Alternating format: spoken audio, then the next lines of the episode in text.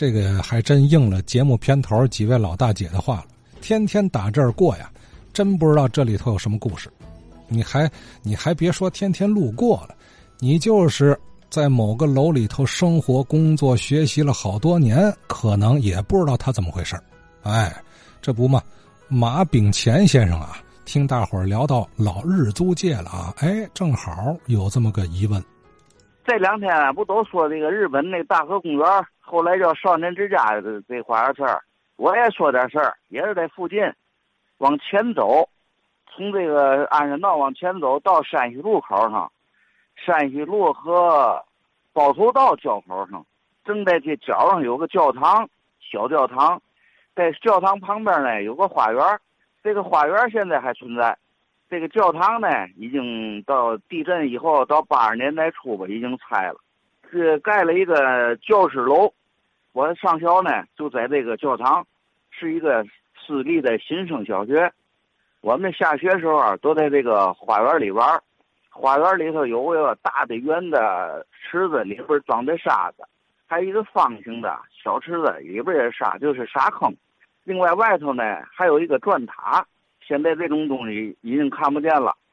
砖塔上面是三米来高一个木头，一个木木头立着，上面呢有压力轴承，有有个铁盖子，拴的那么四五条绳子，哎。搭拉下来以后，还能上边有个圈可以那套上围着这个塔呢，大伙儿哎转起来以后能够坐这一圈没劲儿的时候再跑，围着这个塔转悠，哎，这叫转塔。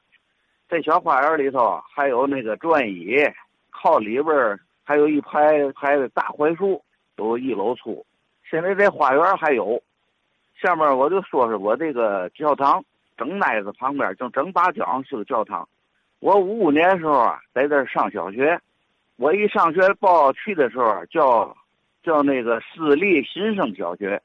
这个小学校啊，呃，开了有半个学期吧，就改名字了，就改名叫山西路一小了。这教堂跟别的教堂不老一样的，别的教堂不都是一进去一开大门进去就是那个礼拜堂嘛？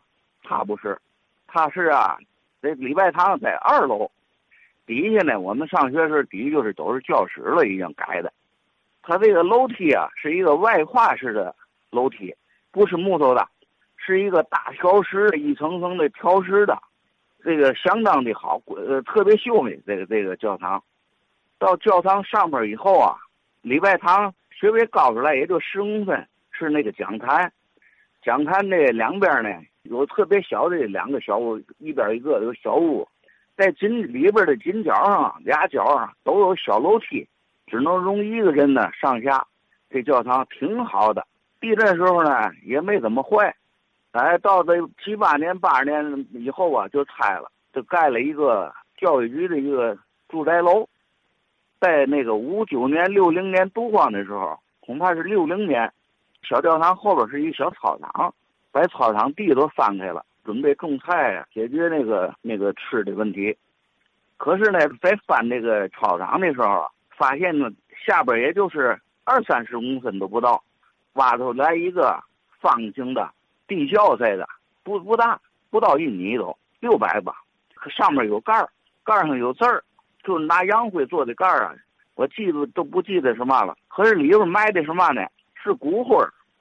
那个小罐子呀，比蒜罐子略小一点儿，捣蒜那蒜罐子略小一点儿，里边啊打开有个瓶口的盖儿，陶罐外边挂的是绿釉的，里边装的都是骨灰儿，这个有个二三十个吧，里边恐怕最少也得二十多个。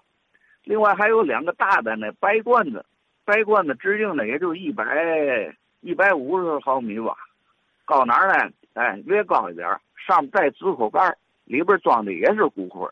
每个罐子里的骨灰都有一个小牌儿，牌上有号，不知道是日本时期留下来的，还是教堂里边的这这这这点事儿。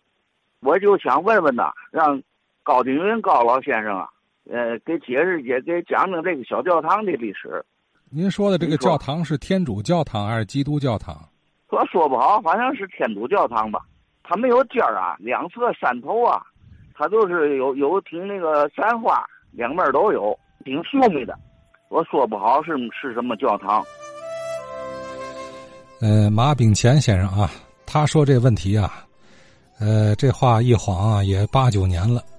我印象里，八九年前的节目中有听友也提到过这个教堂，但是当时也没说出个所以然来啊，和马先生提的差不太多。可当时没提这个后院这 这十几坛子、几十坛子骨灰啊，哎，这怎么回事请教这边老住户啊，是不是有所耳闻？会不会是当时日本租界里的这个什么信教的教民的一个墓墓地呀？啊，所以您看这个老日租界啊，反正给我的感觉就是这样。